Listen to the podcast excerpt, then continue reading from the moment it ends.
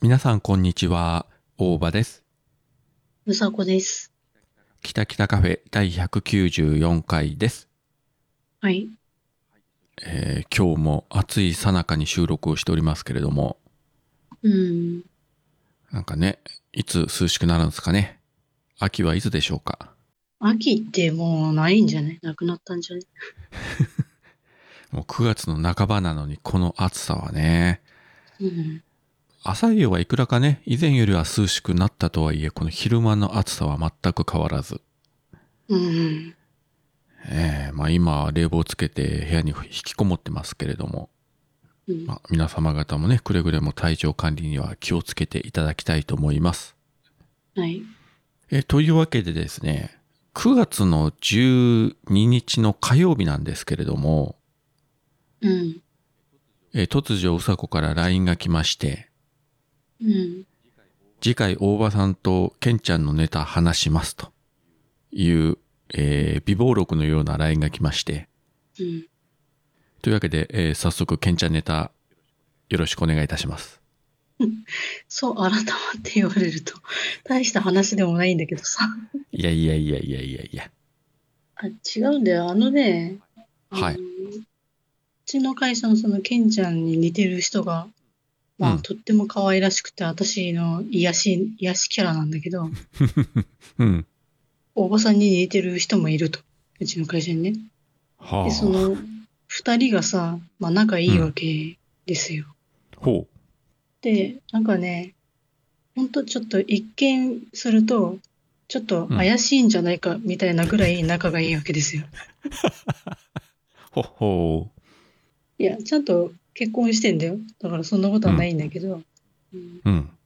で、それがさ、別になんか、なんていうの嫌な感じじゃなくて、可愛らしいんだよね。見ててほのぼのするっていうかさ。うん。たまたま私がこう、仕事して、パソコンで仕事してさ、うん。で、ふっと顔を上げたその目の前で、目の前でこう、向かい、向かい合わせのように大場さんが仕事してたのよ。パソコンのね、うん。パソコン越しに。その仕事してる大場さんの後ろ、背後から、ケンちゃんがね、こう、そーっと寄ってきて、その大場さんのほっぺたをちょんとつつくっていう。ちょんとつついて、してやったりみたいな感じで満足げにふふって笑って、自分の席に戻るっていうね。その一連の流れをちょっと見ちゃって。一応聞くけど、それ男同士だよね。もちろん、男同士。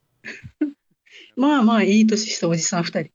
あの、一般的にですよ。まあ私自身のこともそうですけれども、うん。いくら仲が良くても、おじさん同士でほっぺたをツンツンすることはまあないっすよ。想像してみてください。じゃあ、おさこの目の前で私が、桃屋のおっさんのほっぺたをツンツンするとか、うん。ね、グリーンのほっぺたをツンツンするとか、徳松さんのほっぺたをツンツンするとか、うん笹山さんのほっぺたツンツンするとか想像できますかいや、大場さんがっていうより、大場さんがされる側だったらありえいるや、かどもっしちれでない。も、 いや、どっちでも、どっちでも同じだよ。 ほら、ほら、おっさんやグリーンからツンツンされたくないわ。嫌なこったい。いや、その様子がさ、本当にね、はいあの、ね、お父さんがさ、家にいて、家でもちょっと仕事しなきゃいけないっつって、パソコンで仕事してるお父さんの後ろ側から子供がさ、構ってもらいたくて、なんかほっぺたツンってやって逃げるみたいな感じに見えるわけよ。もうさ、可愛くてしょうがないんだよね、それが。まあ、小さい子供がね、ツンツンするならわかるけどね。うんで、それをやられた大場さん側は、もういつものことだ、いつものことなんでしょうよ、きっとね。もうさ、リアクションもなく、まあ、平然とそのままパソコンでし仕事してるっていうね。リアクションもなく。なるあほまたど。なんかやってるくらいな感じで。で、そのリアクションがない感じも、リアクションがなくて悲しい感じもなくて、それも含めていつもの反応だって分かってるから、それも含めてのなんか、ニヤニヤして、満足げに去っていくっていうね。自分の席に戻っていく子供みたいな感じで。なんかすごいな、この二人って思って。ちょっと不思議というか、うん。うん。どう考えても、一般的にはおっさん同士でそれやんないけどね。 ほっぺたツンツンとかさ。まあ、あの、まあ、まあ、言っても、40、50みたいないいおじさんたちの話だけどね。 いやいやいや、もっとないわ、それ。まだあの、頭をバシッとはたく方があり得るような気がするけど。いや、でもね、話だけ聞いてればさ、気持ち悪いのかもしんないけど、あのね、いや、私はさ、当たり前だけど、顔知ってんじゃん。はい。で、その二人だから許せるっていうのがあるんだよ。めちゃくちゃね、可愛い、癒されるんだよね。見ててね、ニヤニヤしちゃって。ぶっちゃけ、自分はあの、リアルケンちゃんには会ったこともなければ話したこともないんで、あれですけれども、うん。いつかね、なんかトッキーマッシュのイベントか何かに行ってお会いした時に、ツンツンされますかね。まあ、リアルケンちゃんにツンツンされるなら、それはそれで光栄なことではありますけれども。うん、されてほしいね。その様子私撮りたい、録画で。いやー、それはもうね、うん。ぜひとも、あの、いいネタになりますから、ぜひお願いしたいぐらいですね。むしろこちらの方からどうかすいません、ツンツンしてくださいと。土下座して頼んでもいいですけどね。相変わらずあの人気ポッドキャスターには、うもう、はいつくばりますんで、私、プライドありませんから。ん。 そうだね。うん。まあ、とはいえ、職場でそういうことをするっていうのはなかなか、うん。まあ、仲がいいのはよくわかりましたけど。うん。そういう、なんかね、いや、別にそれがさ、私だけじゃなくて、他の人もこの二人のやりとりを見てて癒されるって可愛いね。っていうぐらいなのよ。どんな職場かよくわかりませんけれども、うん。まあそういう癒しが必要なんだろうなということはわかりました。まあね、そういうのがないとやってられないんだよ、仕事はね。あの日々の激務に追われて、もうみんなストレスが溜まりまくってるから、せめておじさん同士がツンツンしてるところを見て癒されたいと思ってるわけですね。いや、本当に。ブラックな企業とは言いませんけども、なかなかグレーな企業ではありますな。それ違う意味のグレーなんじゃないうん、いろんな意味でグレーですけど、まあそれでうさこが癒されてるんだったら OK でしょう。うん。まあ、ぜひね、うちの職場でもそういうツンツンしてるおっさんがいますよという方がいらっしゃいましたら、ぜひご一報いただきたいと思います。そうだね、うちの会社のおじさんって、おじさんたちの話を聞きたい、聞きたいね、ちょっとね。うちの会社ではツンツンはしませんけれども、もっとこんなすごいことをしてますとかね。えうーん。まあ、言える範囲でそうだご一ね。報いただければ。うん。あんまりあの、紹介してみんながドン引きするようなことはやめていただきたいんですけれども。 笑える範囲で一つ、もしありましたら。飲んだ席だったらね、まあいろいろあるだろうけどね。うん仕事中だと今ね、まあうんなんかちょっとでもするとさ、もうやれね、セクハラだ、やれパワハラだとかありますんで、うん。一昔前に比べますと、もう皆様方、もう何もせずに一定の距離をとって、黙々と仕事をしてるだけみたいなところがなきにしもあらずかなと。うん。そうね。うち、パワハラ、モラハラ、セクハラ、なんでもありだけどね。しれっと何でもありって言ってしまう職場はもうやっぱりグレーではなくてブラックだな、それは。あれ、あの、残業も、なんか、しれっと普通にあるしね。なんかね、私、本当入社してずっと思ってたんだけどさ、うん。まあ、一応何時から何時って決まってんだよ、仕事ね。まあね、うん。だけど、それからはるか時間が経ってからもさ、うんなんか、誰も帰ろうっていう、まあ、帰ってる人もいるけど、うん。帰る気配がない人もいるわけよ。なんか7時、8時、9時になっても帰らない人もいるわけよ。で、朝も早いしさ、なんかこの人いつ家に帰ってんだろうみたいな。会社が家なのかなみたいなさ、人が結構いるわけよね。なんかご飯食べてんのかなとかさ、ちょっと疑問に思う時はあるけど。自分も30年ぐらい前に勤めてた当時の職場はそんな感じでしたね。本当。うん。まあ一年中ではなかったけどね、本当に忙しい繁忙期とかもそんな感じで。うん。まあこっちもね、若かったからできたことだったけど、うん。今それやると確実に病気になりますからしませんけどね。そうね。昔はね、残業月何時間しちゃダメですよとかさ、うん。そんな制限全くなかったもん。全くなかったっていうのもすごいけど。うん、だって月100時間残ろうが200時間残ろうが、誰も止めなかったし、ええそれで上司に怒られるとかいうこともなかったし、まあ、くれぐれもね、健康第一と言いますか、もう肉体的、精神的にね、やられちゃいますから、お仕事ほどほどにということで。オルネポ10周年記念シングル「ウォンチブエベ」クマジャックインレーベルプロデュースによりダウンロード販売中購入者にはカラオケ音源付き CD をプレゼントします CD 単品でも売ってますどちらも300円クマジャックインレーベルかオルネポ特設ページの方へアクセスくださいウォンチブエベ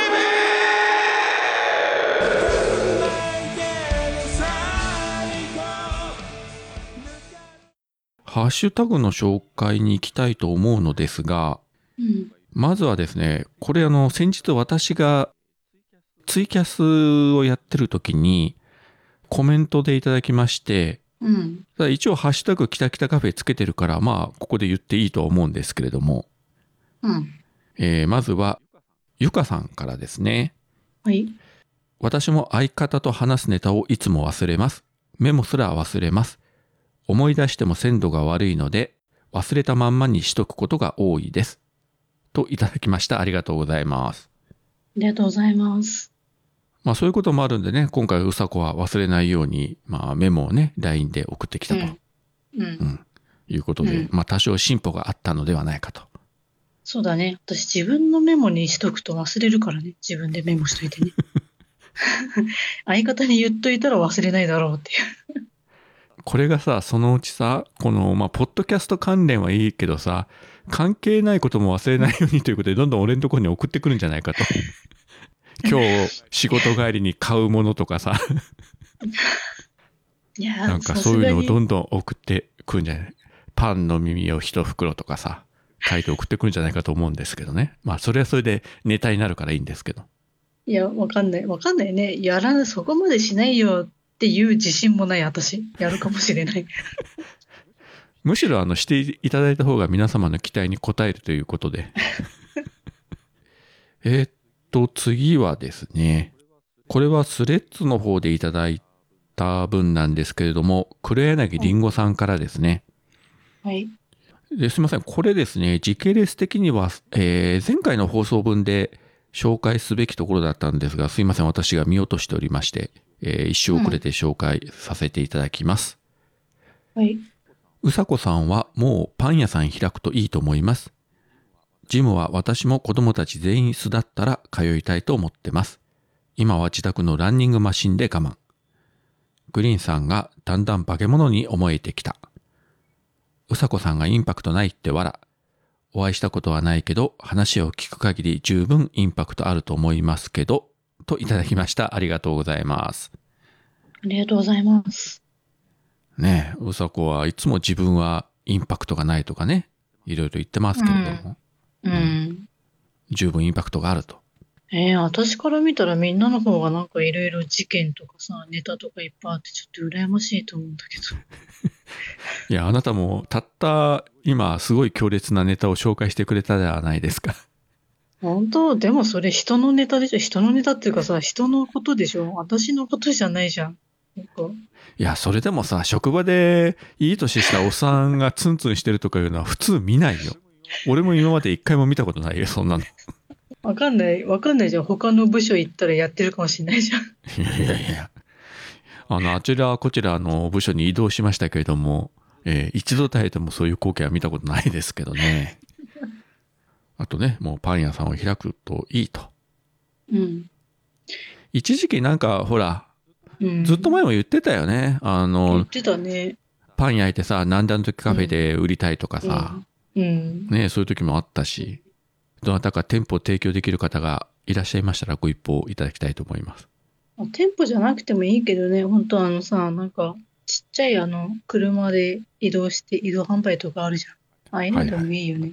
お金貯めてさ、引っ越す資金貯まったもん、それでさ、ね、ワンボックスの車買ってさ、うんそれで日本全国旅しながらパンを売って、行くってのはどうですかああ、あの、住居兼販売みたいそな。うそうそう。うんうん。家と店舗みたいな。そうそうそう。そうね。暑くなったら北の方に行き、ね、寒くなったら南の方に行き。いやー、でもさ、今年の北海道やばいんだよ。もう9月半ばなのにさ、まだ夏みたいな気温になってんだけど、今年北海道どうしたのみたいな。どこに行っても暑いからね。うん、やばいよ。ゆいまるさんとかね、大丈夫かなと思うんですけどね。うん。私、パンの耳専門店やろうかな。まあ、それがどういう商売なのかがよくわかりませんけ ど、そう専門店ということは、パンの耳のいろんな種類が必要なわけですよ。でも普通パンの耳って食パンにしかないわけでしょうん、パンの耳を、だから、あの、揚げパンみたいにしてさ、砂糖まぶしてとかさ、きな粉まぶしてとかさ。でも、それぐらいしかないんじゃないパンの耳って、あとなんか使えるか。パンの耳、そうね。パンの耳を、だから、あの、食パンのさ、あの、一斤用のさ、この切ら、切らずに平べったいやつ、うんうん、うん。あれでさ、あの、ピザと。 あの、生地を使ってピザとか。うんまあ、それはできなくはないだろうけどね。その、丸く切り取るわけでしょピザにするなら。いやいや、別に四角でもいいじゃん。ああ、四角でももう。味が、うん、味がピザならいいんだよ。あ、味がピザならって。いや、それならもはや、パンの耳である意味もないような気がしてきたけど。あ、そっか。 で、ほら、あチそうかーズ乗せて、ね、あのソースかけてさ、焼きゃ、パンの耳だろうがなんだろうが、ピザにはなる。確かに。そうね。考えたらねどんな種類のピザ食べてもさ上のねあのチーズとか具材の味はねいろいろあるけど、うん下のねパイあパイ生地じゃないかピザ生地の部分はうん。考えたらねあまりこう味を味わうということもないしまあ厚いか薄いかとかねそれはあるけどうん。うん。まあ、あとは、そう、だからあの、あの、パンのさ、使う小麦によってもちょっと多少違ったりするじゃん。ああ白それはあパるねンとかさ、うん。うんうんうんなんかね、あの、全粒粉のパンとかさ。では、えーパンの耳の活用法をご存知の方がいらっしゃいましたらぜひ、えーご一報いただきたいと思いますうん。いや、あのさ、おにぎり屋さんってあるじゃん。はいはいあの、魚沼さんのお米でどうのとかさ、どこどこさんのお米でみたいな。ありますねで、梅干しとかさ、なんかこだわって、なんか最近おにぎり屋さん結構流行ってるみたいだけどさ、うんなんかあんな感じで、どこどこさんの小麦を使ったパンの耳でみたいそれをあの車に乗って巡回販売するわけね。な。そうそうそう。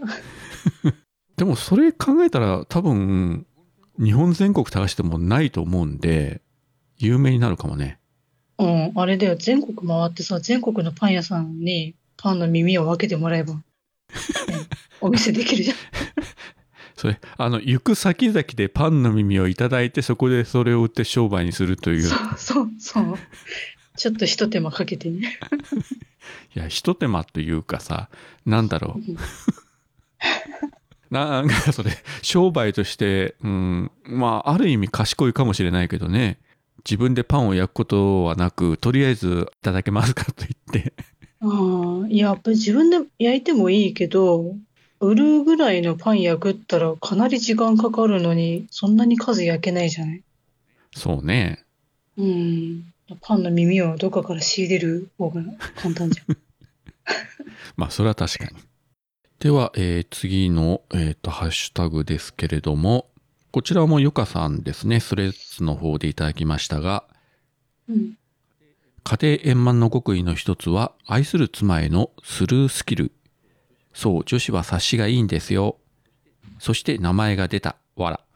はい、うさこさんの生態はしっかり観察しております。といただきました。ありがとうございます。ありがとうございます。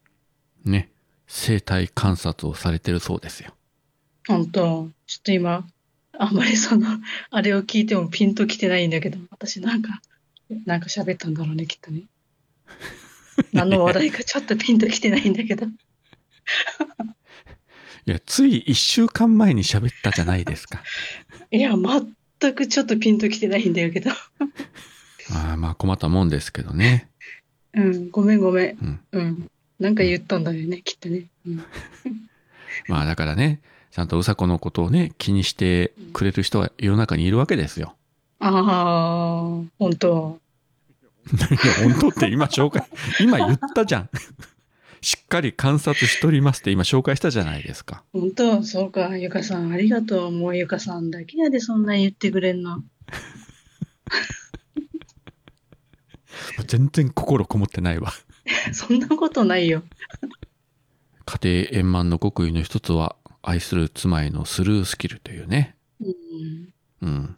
いや、まあね、うちが円満かどうかは、いまいちよくわかりませんけれども。いやー、大場さんとこ円満じゃなかったらみんなは破壊されてるよ。なんだよ、 それ。えまあ、円満というよりも、勝てない喧嘩はしないだけですから。うん。ね。戦わなければ、ね、勝ち負けもないし、ね。うん。大丈夫なんですよ。いや、本当にね。、はいい。や、ほん、ううんん。本当にあの、勝てると思ってませんから、私は。大丈夫です。いや、なかなかね、でも本当にいないんだよ、そういう人。大体みんな男ってさ、俺の方が偉いとかさ、いまだにさ、俺が食わしてやってんだ的な発想、発言する人いるんだよ、たまにさ。いまだに。この令和の時代に。昭和の親父の発言だよね、それ。うん。それこそ、うちの親世代ぐらいだよ。うん。まあ、うちの両親もそうだったけど、昔はそのね、女性の専業主婦の方が多かったから、うん。まあそういうことをね、言う親父が多いっていうのもまああったんだけども、今は逆に大半がね、共働きだし、うん。あるいは奥さんが働きに行ってないとしても、その家でね、育児とかさ、いろいろあったりするから、うん。本当にあの、何一つ家でしね、せずに、ただゴロゴロゴロゴロしてるだけだったら、そらさ、俺が食わしてやっとるのにって言ってもいいかもしれんけど、まあそんな人は、ごくごく少数派だと思いますけどね。うん。はい、えーっと、お次はアポロさんから、令和5年9月12日配置をした Apple Podcast 番組ハッシュタグリスト丸1で、キタキタカフェ入れていただきました。ありがとうございます。ありがとうございます。そしてですね、最後にですね、うん。今週あの、メールをいただきましたので、ご紹介したいと思います。はい。マッシュさんからですね、メールいただきました。大場さん、うさこさん、こんにちは。久しぶりにお便りします。というのも、実は私も Twitter、カッコ X の具合が悪くなりまして、もうめんどくさいからハッシュタグではなくメールしようと思い立った次第です。さて今回の大場さんの奥様のリモコンエピソードを聞いて、声を出して笑ってしまいました。それにしても、奥様自身が自らできることとできないことにしっかり線引きして、生活に支障をきたさないように努めてらっしゃるのだと、とても感心しました。かっこ、ちょっと考えすぎ、はてな。そして大場さんの他人との距離感について、お説法をいただき、とても勉強になりました。かっこ、これも言い過ぎ、はてな。うさこさんのマイペースな感じも相変わらずほっこりさせてもらってます。それではもうすぐ200回、そしてその後もお二人のトークが聞けるよう楽しみにしています。それでは、といただきました。ありがとうございます。ありがとうございます。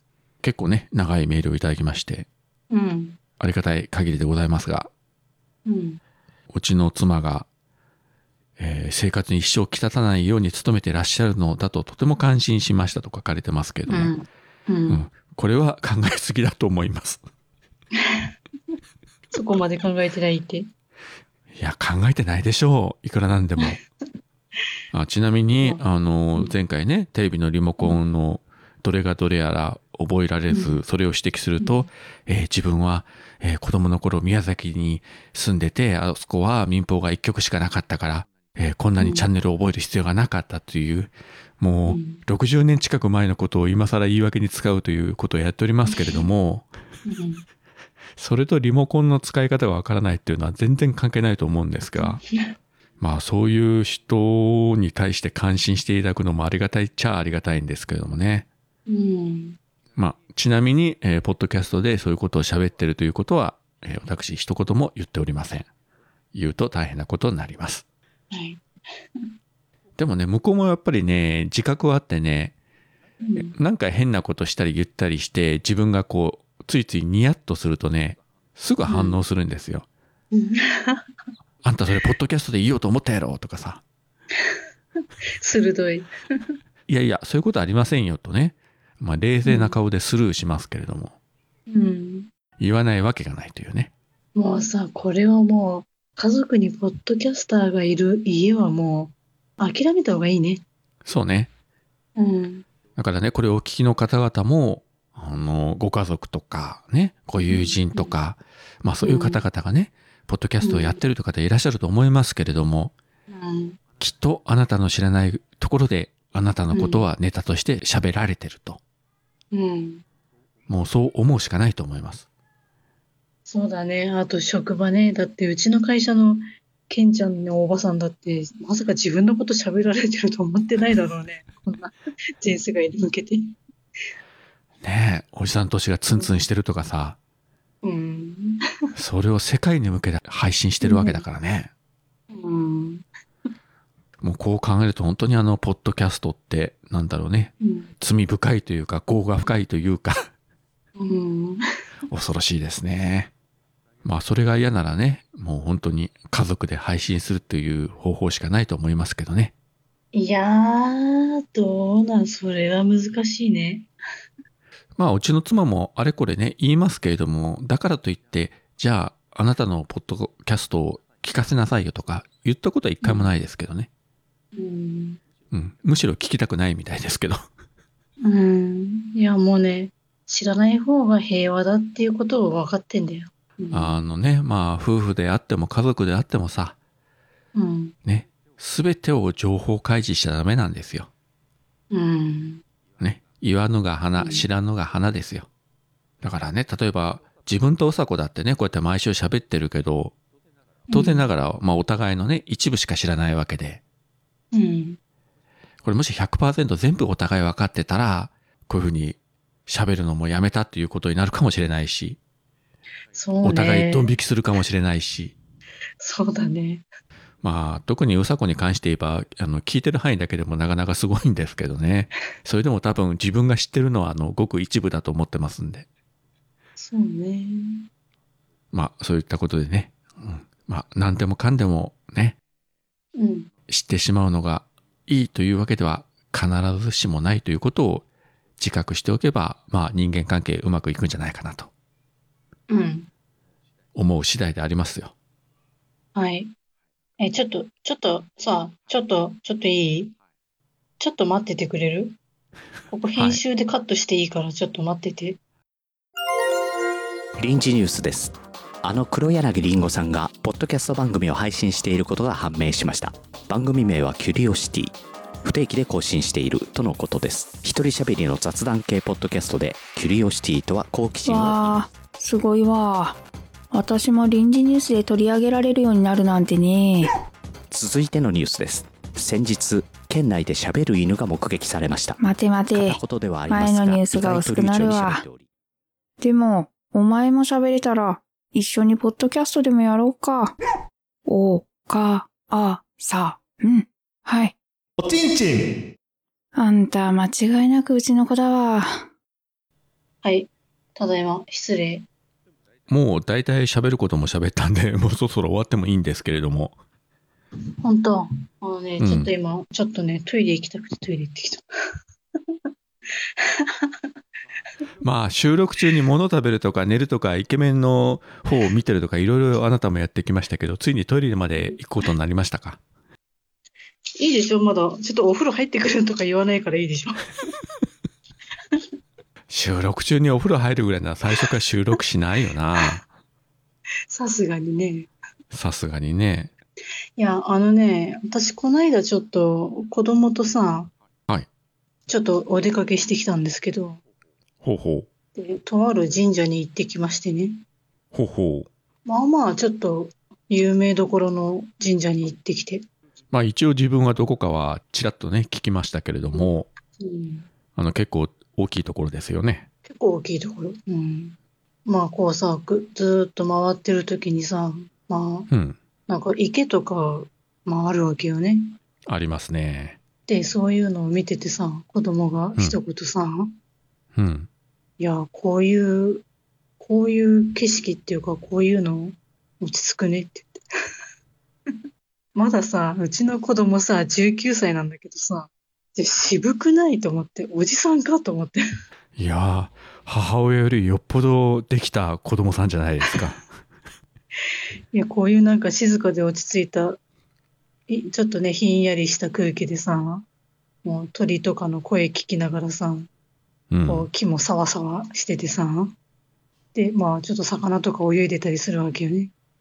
でそういうはいのはい見ててさ、いや、ちょっと落ち着くわって 言って。もうこの人私より年上なんじゃないかと思って。もうそう思 った。確実に精神年齢は君より上じゃないかと。そうかもしれない。そのうちお父さんと呼ぶようになるかもね。本当にね。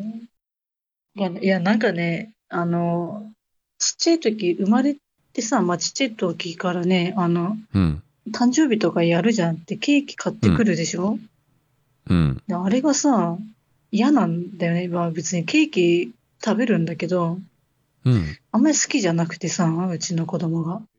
へでえ。、どっちかって言ったら、生クリームよりあんこ派なんだよね。おあんお。こがいいって言って。で、ケーキちょっとあんまりって言って。なかなか若い人にね、珍しいよね。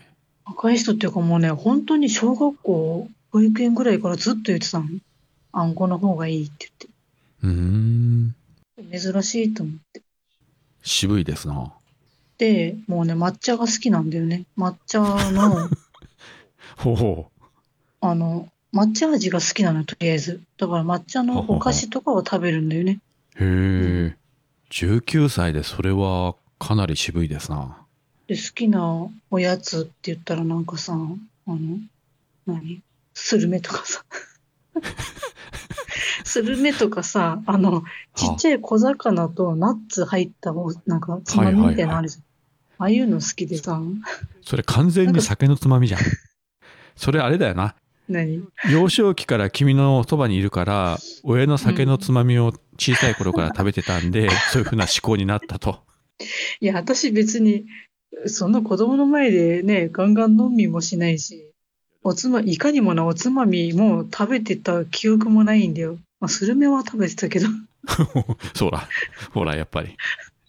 だから子供さんも物心ついた時から、ママがね、美味しそうに食べてるから、僕もこれを食べようと思って、うん。で、気がつくと、うん、スルメ大好きになったと。そうだから一緒にスーパー買い物行って、あの、何でもいいよ。好きなのあったら何でも持ってきて、カゴ入れなって言ったら、大体その方のさ、つまみ系のものを持ってきて さ、これもいいとか言って、 おおっさんかと思って。もう本当に立派な大人だね。うん。ねえ、本当にね。まあいいけどさ、いやいやいや、まあ、将来が楽しみじゃないですか。まあね。頼りになるよ、きっと。いや、そうね。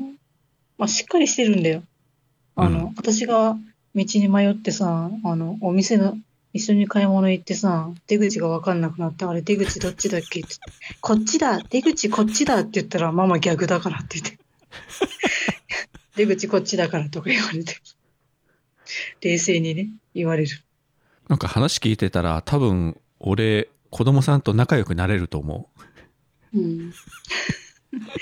いや、本当に私真剣なんだよ。真剣に買い物して、さあ帰ろうっつって歩き出したら、いや、そっち違うからとか言われて、 出口そっちじゃないよとか言われて。あのーまあ、ぶっちゃけうちも妻がそんな感じなんで、非常によくわかりますね、状況が。そそんなね、まあ、しっかりした息子と、ちょっとね、神社巡りをしてさ、うん。でおお参りをしてさ、うん。まあ、おみくじを引いてきたわけですよ。うん、うん。それで、まあ、吉だったの、おみくじがね。うん。まあ、私ちょっと気になるところ、もあのさ、あの、引っ越しはもう終わったからさ、いいんだけど、うん。まあ、恋愛恋愛がね、積極的にせよって書いてある。ほう。ほほーと思って。ほほほう。で、縁談、縁談がね、思うに任す。高ぶりて破れる恐れがありますって書いてある。 何それ、高ぶりて破れる恐れっつう な。だから、気持ちが高ぶると破れる恐れがあるってことでしょ。まあ、なん何こかれ、と思って。なんか、自分が知る限り、そのパターン君多くね確かにと思って。よくわかってるな、神様も。じゃあ、だったらさ、思うに任すって言わなくてよく ない最初にさ、いいこと言っといてさ、でもねって気持ちが高ぶれて破れる恐れがありま すよねってさ。後から落とすんじゃねえよと思って。上げて落とすとい。どういううことってうん本当だよ、もうどうしたのね、神様の心はね、計りしてないですよ。まあそんな感じなので、ちょっと恋愛は積極的にして、その後発展して、私の気持ちが発展してって、気持ちが高ぶって破れるっていう、縁談に至らずってことなんじゃないかと。きっと。そういう時にね、まあ次、君がさ、あの男性いいなと思った時にさ、うん、あ、まあこれから恋愛が始まりそうと言った時に、うんえーぜひ一度子供さんに相手を鑑定していただくと。うんただ多分子供さんは非常に冷静に判断できると思うので、あ、これはいいですねとか、あ、これはお母さんにはダメですねとか。きっとあの、的確な批評をしてくれると思うんで、えー子供さんの意見をもとに、えー今後の展開を決めたいかがでしょうか。ああなるほどね。お父さんになるわけだからね。そうそうそう。多分君よりははるかに冷静に判定してくれると思いますんで。ああ、確かにそうかも。逆にさ、ね、子供さんがね、もう OK を、もうゴーサイン出しますって言ってくれたら、うん。恐れることはないじゃないですか。そうね。うん。いやそう、真剣に考えなくてもいいけど。いや、えその子供が気に入ったとしても、私その人好きになれてんだろうかってすっげえ疑問だなって今真剣に考えちゃった。いやい や。いや、だから、まあ、君が好きになった相手をよ。ね。これが一歩踏み出そうとする前に、先に、ちょっとちょっと、ね、あの人どうやろうかっていう感じで、うん。うんううんん、見に行ってもらうと。うん。うんで、判定してもらうと。うん。うん。で、これでね、OK なのか、ちょっとやばいっすね、というのか、まあ、それに従って行動していくと、もしかしたらうまくいくかもしれない。わかった。そうする。うん。まあ、そうそらいいけど、あの、子供さんからしたら迷惑千万の話だろうね。お母さん、また、だまた誰か連れてきたみたいな。なんで自分が母親の恋愛相手を見なくちゃいけないのよ、みたいな。